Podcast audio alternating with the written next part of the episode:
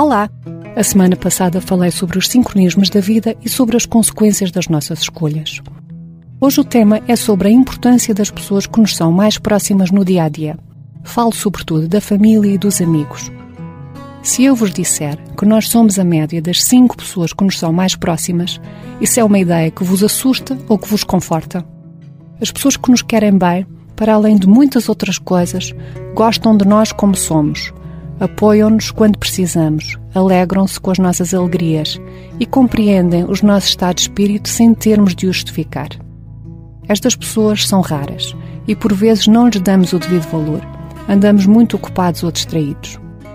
Num extremo oposto, existem pessoas que têm um talento natural para nos criticar, cobram-nos atenção e adoram culpar-nos pelo que lhes acontece. Estas pessoas são consideradas tóxicas, mas na verdade não há pessoas tóxicas. Há relacionamentos tóxicos e que acontecem porque nós os alimentamos. Para simplificar, vamos considerar dois tipos de pessoas: as pessoas que nos carregam as baterias pela sua boa energia e as pessoas que nos drenam a energia até a exaustão.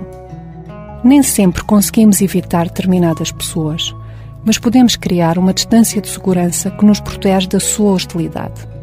Por exemplo, se temos o hábito de estar muitas vezes com um amigo que despeja os seus problemas em cima de nós, podemos reduzir os encontros de maneira a estar com ele em doses homeopáticas.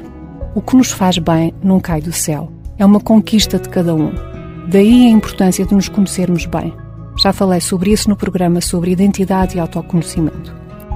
O que nos servia ontem não tem que servir hoje, pelo simples facto de não sermos os mesmos. Todos nós evoluímos e nem sempre a evolução de quem nos é próximo é compatível com a pessoa que queremos e merecemos ser. Para voar em plena liberdade, é essencial preservar a nossa sanidade mental. E uma maneira de o fazer é alimentando relações saudáveis.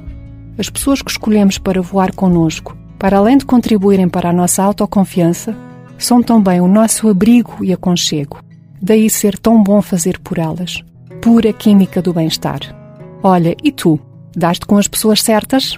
Se quiseres saber o que se tem passado por aqui, podes ouvir o podcast Viver Melhor com Menos no Spotify ou no blog da consultora da desordem.pt. Eu volto para a semana. Até lá, dedico-te a música da Aretha Franklin com o seu tema Think. Fica bem!